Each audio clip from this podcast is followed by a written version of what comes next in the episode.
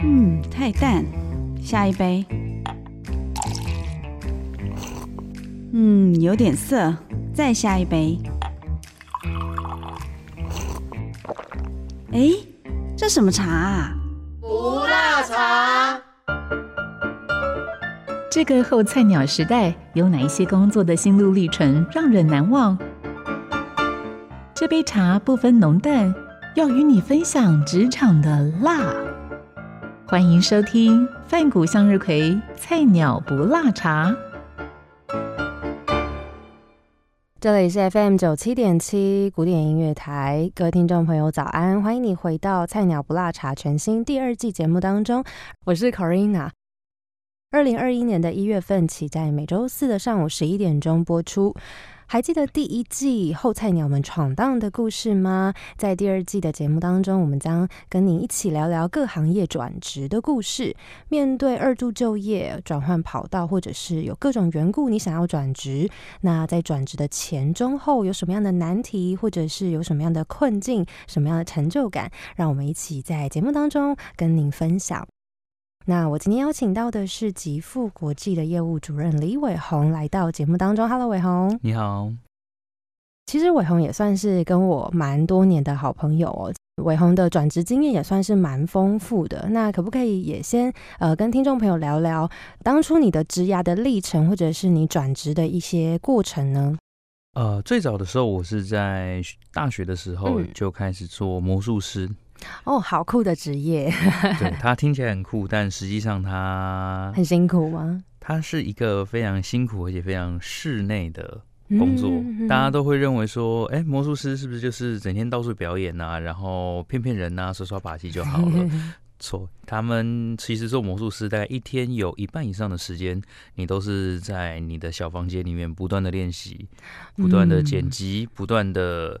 想新的招式，想怎么样表演的流程这些的，所以它真的不是一件那么浪漫的工作。所以主要在做魔术这一块的，嗯，工作内容是什么？就是除了像你说表演，然后还有很大半的时间都在练习之外，呃，还有其他的范畴吗？是，其实包含像是教课，那甚至贩售道具、摆摊等，这其实都会是魔术师的一项工作之一。那最常见的。教课就会像是学生的社团，那当然也会有外面比较说像是大人，他们成人会希望说多一点点互动的方式，那去学习魔术，去好拉近人与人之间的距离。后来是怎么样的契机跟原因，呃，让你想要转职离开魔术圈呢？这个的话，我一向都会分为官方说法以及自身的想法。那官方说法当然是有了全新的人生规划，以及兴趣不同啦，不啦不啦不啦等等。那讲直白一点，就是跟前东家不太合，包含是理念或者是收入的部分。嗯，所以其实魔术师的收入是很不稳定的吗？嗯。看你怎么界定于稳定。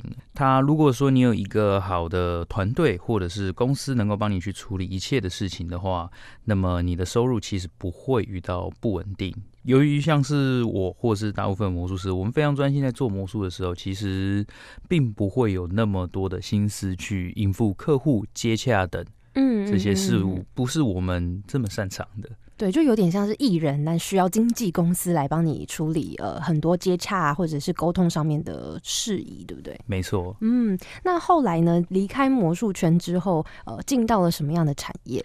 啊，离开魔术圈后来之后，我的第一份工作是免税机场的销售人员。哦，哎，我觉得你的工作经历都应该有蛮多人有兴趣的，充满着神秘面纱的那种。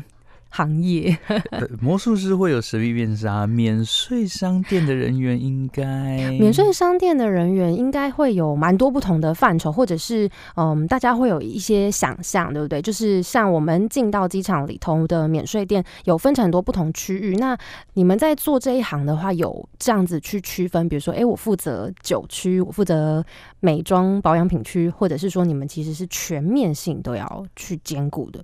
啊，有的。我那时候进入的是我们台湾的彩萌商店。那我相信机场大家最常听到的就是深恒昌，那另外一个就是我们彩萌公司。我们的部门分为精品部门，就是大家可以想象的名牌眼镜啊、名牌包包等；再就是化妆品部门。最后是我们台产与烟酒部门。台湾机场里面不是只有贩售烟酒商品而已，我们还有卖很多的凤梨酥，以及台湾的小吃、茶叶等。那这些也是我们销售的规范。但是呢，我们同时也要销售台产，也就是说，除了在被烟酒的专业知识之外，我们也要了解。凤梨酥，还有茶叶的制成以及他们的产地规范等。嗯哼哼。所以在做这份工作的时候，有没有学到什么样子？你觉得还蛮受用的技能？在呃，面对到接下来你后来又再转职到目前这一个这份工作来说，很有用的、很实用的技能。我觉得最实用的技能就是。包含我现在这份工作最主要的的内容都是销售。嗯哼，那在机场的时候，他很好的培养我一个去认识顾客的需求，是以及了解他们的意愿。那这个是对于我在后面现在的这份工作中不小补有一些帮助的。那好，那我们接下来就要进到嗯，现在的目前的这一份工作，大概跟我们简单介绍一下，目前你正在做的这个行业，呃，主要的工作的范围跟内容是什么？现在的工作呢，就是像 Corina 刚刚所讲的酒商业务。嗯，那我们酒商业务除了要去开发通路销售点之外，也要去举行各种的活动，去增加我们的知名度。那通路的部分，我们会包含像是烟酒专卖店、餐厅。或者甚至是一般直接贩售给消费者等，这些都是我们算是要开发的通路。那像是活动部分会有像品酒会，或是摆摊的市集、酒展等，任何你可以想象到让我们的知名度更加能被广泛见识到的，都是我们的业务工作内容。那你还记得当初转职的过程吗？为什么会又从机场的免税，然后又转职到进到酒商这个部分？其实要讲到最早的话，会进到机场就是因为喜欢酒。嗯，对，人生没有什么太大乐趣，就是喜欢 喝点酒。所以在机场那时候也是应征他们的烟酒部门。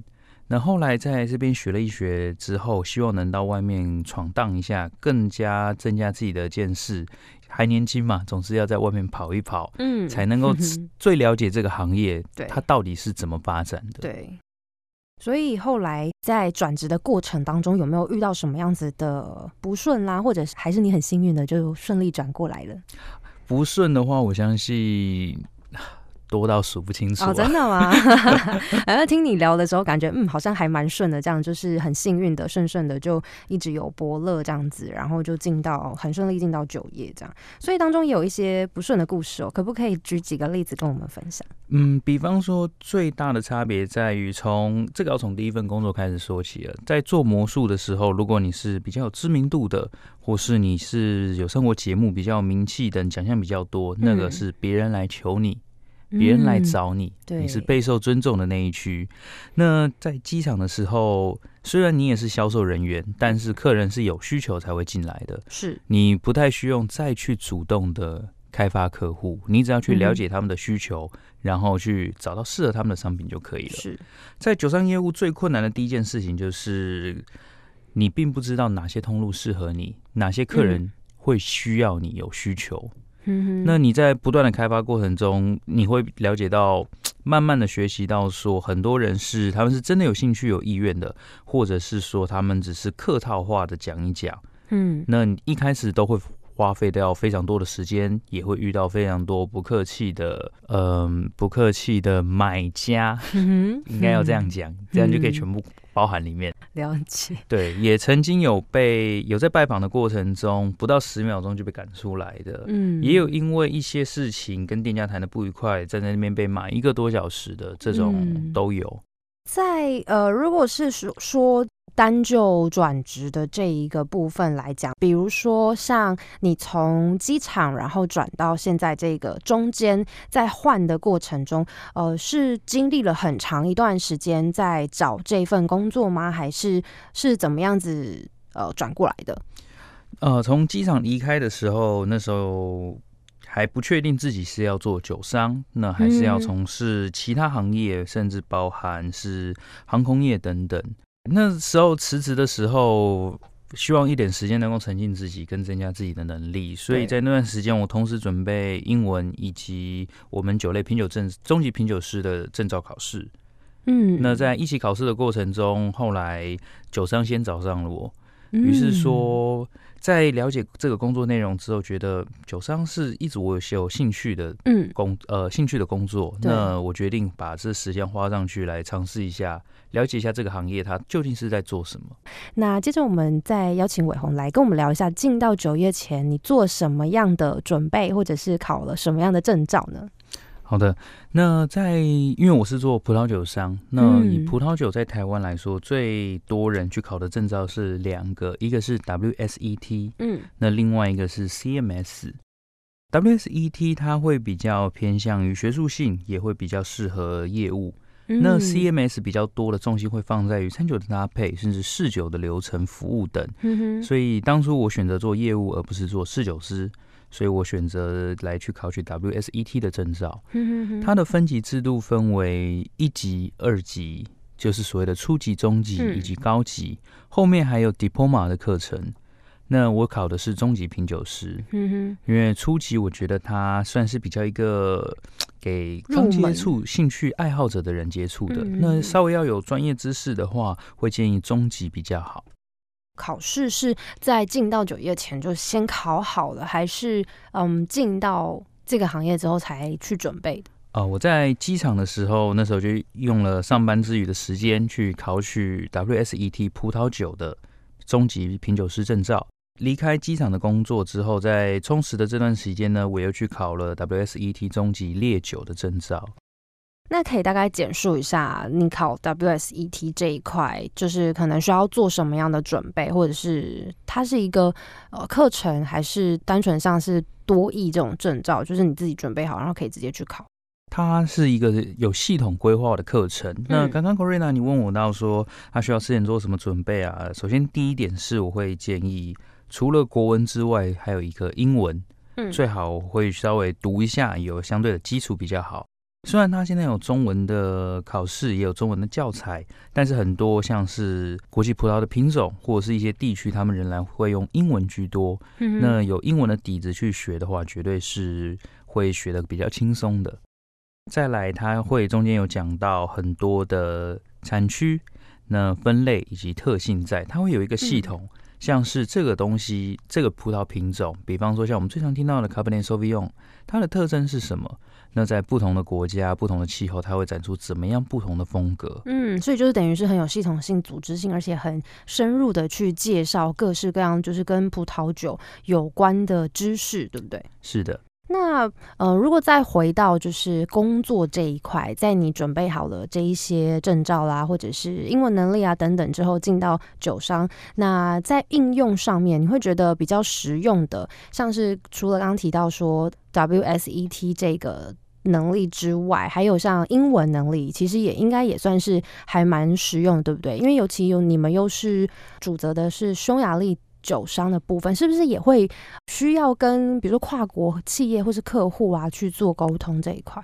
都会有的。嗯那如果说你的英文能力越好，或者是你的语文能力越好，会的越多，你就可以跟越多国家合作。那有些有些厂商呢，或者是有些葡萄酒专，他们非常希望有双语的翻译，双外语还是双语？应该说是双语是最嗯基本的要求。就是母语跟一个呃外语这样。是因为他们嗯在举办品酒会的时候，除了我们在台湾最常用的中文之外，他也会希望说有要有外国人的顾客。嗯那最通用的语言目前还是英文，嗯所以他们会使用两种不同的语言呢来举行一场品酒会或者一个课程，这是非常常见的事情。那你觉得目前的这份工作有趣的地方，或者是让你着迷的地方是什么呢？我觉得最着迷的地方就是我可以有不断的机会去试到各种不同的酒款。虽然我是嗯做匈牙利的酒商，但是跟许多的酒商会有交换工作，或是交换我们的品相做尝试的。那我觉得这个是最有趣的。嗯当你对这个东西有兴趣的时候，你可以在用最快的方式去尝试到各种不同的特色以及风格的话，这个是最让我着迷的部分。而且，其实我觉得，或许不是在这个行业的朋友会有一些迷思。如果是身为酒商或者是从事酒业的人员，会不会就是经常性的需要一直喝酒？当中也会有一些外行的朋友有一些这样的迷思。嗯，有没有可以平反一下的？不只是一些，是非常多人有这样的迷思。大家常问我说：“哎，伟宏，你做业务酒商的业务工作，是不是常要应酬啊、喝酒啊，然后就是醉醺醺的回家，然后半夜回家这样子？”对对对，很糜烂。你每天就是泼一堆酒，那你哇，你都可以随时随地的自由去喝酒，然后。每天没事就看到你到处喝酒，到处跟别人聊天，哦，这种工作真不错，对啊，好像很浪漫。也介绍一下好了，不，其实酒商没有大家想的那么好。嗯，虽然我们有非常多的时间跟机会去试酒，但是我们会说这个叫做品酒，嗯，不是拼酒。嗯，我们是将每一种不同的酒呢，浅尝一至两口，去记录它的风味，然后去记住它的特色。那我们在销售的过程中，才能把它最明显的风味去告诉。消费者去马上的帮消费者找到他们适合他们的品相，在那更多的时间，其实我们要是到处的拜访客户。像我昨天也才刚从云林回来而已。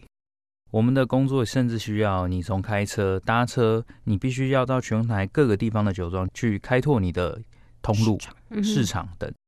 还有包含说，在你要给客人的资料之前，你都必须要自己看过。公司当然会给你原本就有的资料，但是如果你能够加上自己的意见跟经验下去的话，那样的资料才是吸引人的。嗯哼，所以你觉得在嗯酒商这个行业最对你来说最有挑战性的部分是什么？最有挑战性的部分其实是你必须找到为每一项产品找到适合他的消费者。那我们会说，哎。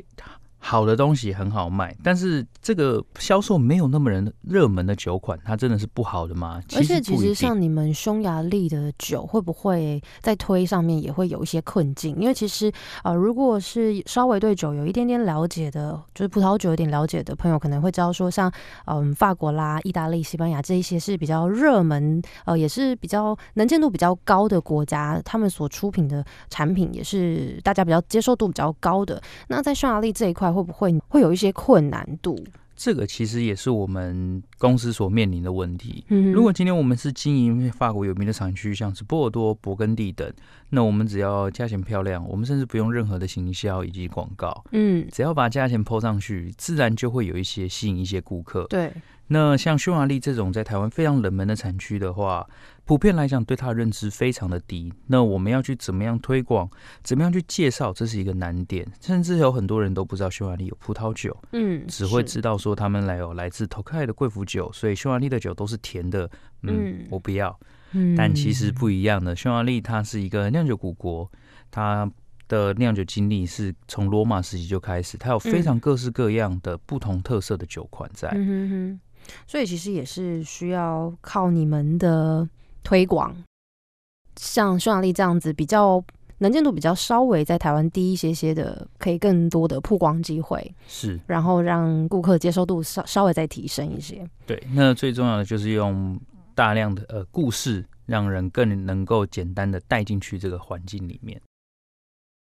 好家庭联播网，中部地区。古典音乐台，FM 九七点七，北部地区，Bravo FM 九一点三。欢迎你再次回到《菜鸟不辣茶》第二季的节目当中，我是 Karina。今天我们在这一集节目当中邀请到的是匈牙利的酒商业务主任韦红来到节目当中。啊，我们刚刚也聊了蛮多的哦，在转职的过程部分，然后也有像是目前在做这一份工作，呃，有什么样子事前可以做的准备工作啦，或者是等等的。说到这个酒商业务啊，我很很好奇的是，呃，我们外行人啦，就是如果对于品酒这件事情并没有这么熟悉或者是这么拿手的时候，我们可能会需要一个专业的人士来给我们建议嘛，所以我们可能在选购的时候就会有。酒商业务的出现，然后告诉我们说，嗯，你可能适合这个、这个、那个、那个。可是会不会也遇到一个问题是，有的时候酒商把这一支讲的哇多么棒什么什么，结果回到家之后发现，嗯，好像事实跟想象中的不太一样。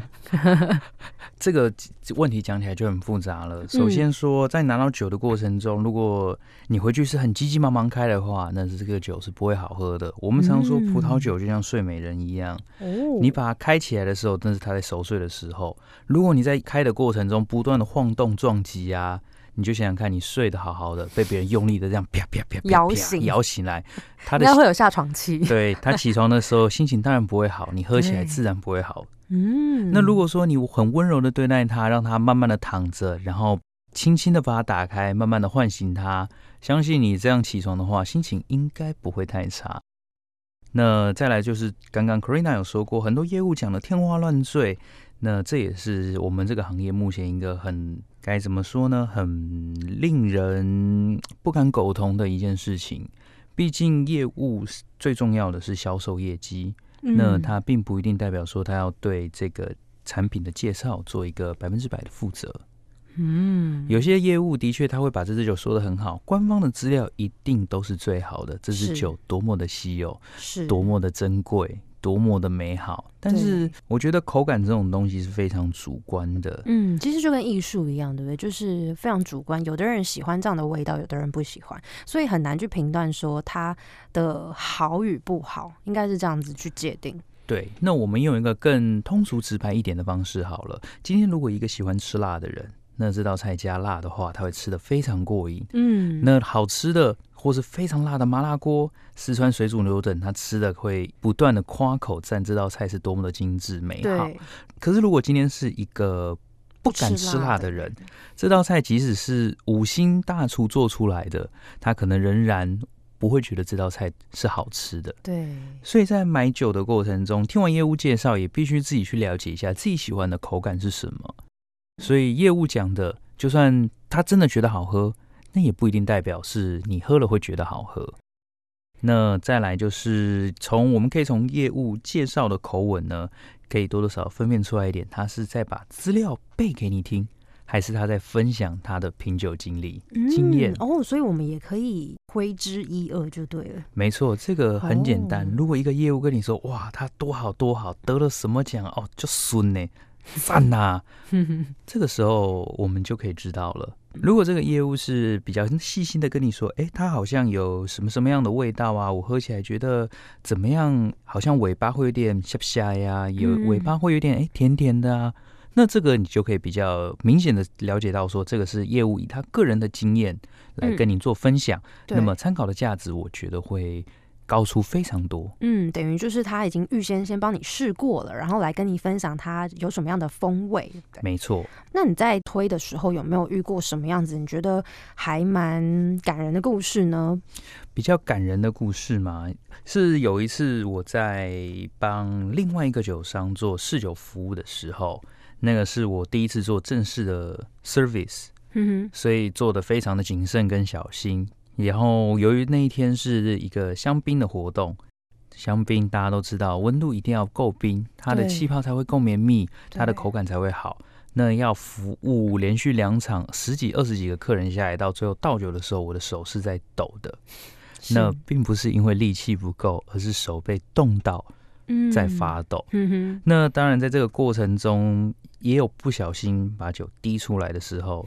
那当下其实是非常紧张，因为每一个都是非常有钱的客人。嗯，但是客人只是微微笑一笑，说：“没事，你今天辛苦了。”这其实对我们服务业来说，这一句发自内心的“您辛苦了”。就是对我们最大的鼓励。真的，我觉得每一个产业、每一个行业都会有它感觉令人羡慕的地方，或者是令人觉得嗯很向往的部分。但是其实还是背后有很多辛苦是不为人知的。就像伟鸿今天提到说，哦，可能大家觉得我们就是一直在喝酒啊，然后过得很开心啊，好像也没什么压力呀，这样。但是其实。有很多呃，是我们背后我们看不见的努力，比如说像是最现实的业绩的压力，对，就是因为业务嘛，销售就是必须要有业绩的呈现，然后还有像是你们有很多活动。是，那包含整个规划，我们也要跟厂商去做沟通。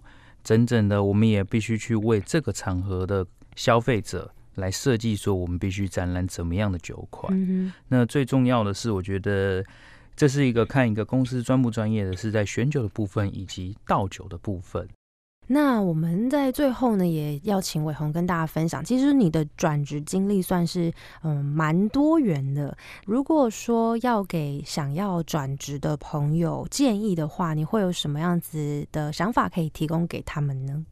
好的，以下不是心灵鸡汤，但是这是 发自我内心真正的想法。嗯，如果你在做这一份工作的时候，你感觉到说你不适合，或是不愉快，或是这间公司的升迁制度，或者里面的环境不是你能接受的，嗯，在你评估之后，你真的觉得做起来是痛苦的、不开心的，那我会非常建议你，如果你有找到下一份适合你的，或是你有想做什么，你可以放心、勇敢的去追求追求它。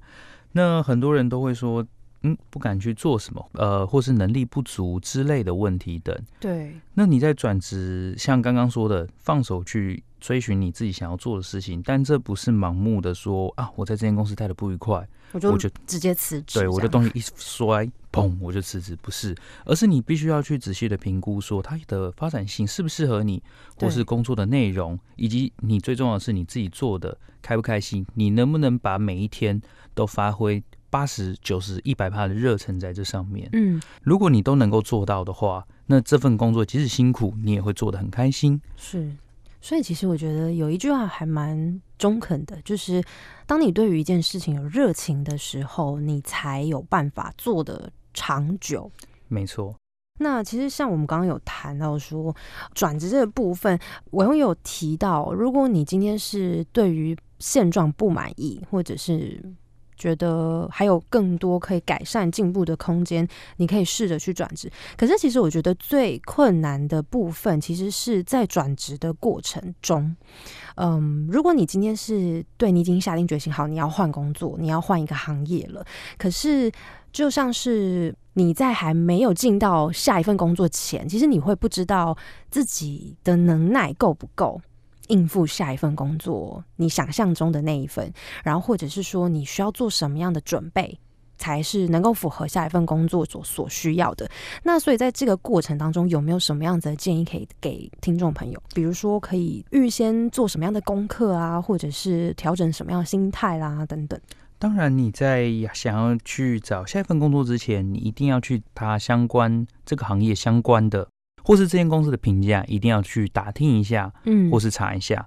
那再来说，如果会担心不适合自己有没有能力的话，那我会觉得可以问一下你自己。你可以不要问说自己有没有能力，而是你去问一下自己，你这么做你会不会后悔？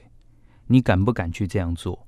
如果你当初没有答应这一个，那你事后想起来，你会不会觉得遗憾？你会觉得当初为什么不放手一搏去做的时候，那么为什么要后悔呢？嗯，心中的答案自然就会浮现出来。对，那你在找下一份工作，一定会有适应期，也一定会有彷徨，一定会辛苦。即使是现在你原本的工作，你也会有你的呃你的压力所在。是，那转换到下一个压力，其实是我觉得让你更好成长的一部分。嗯，所以其实我觉得就是不要去害怕未知，很多时候我们真的要勇敢一点，迈出那一步，才能够开启你的美好人生。今天非常开心，邀请到的是匈牙利酒商吉富国际业务主任韦红来到节目当中，再一次感谢。谢谢 Carina。好，那么菜鸟不辣茶第二季节目，我们下周四一样的早上十一点钟，我们下周见喽。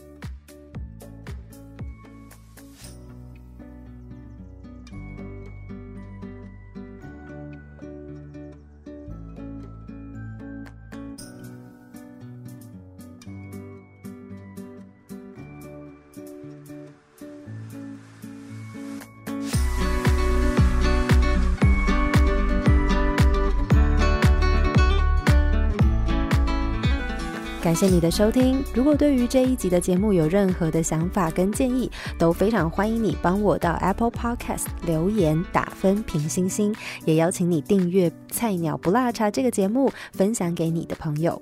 那我们就下集再见喽，拜拜。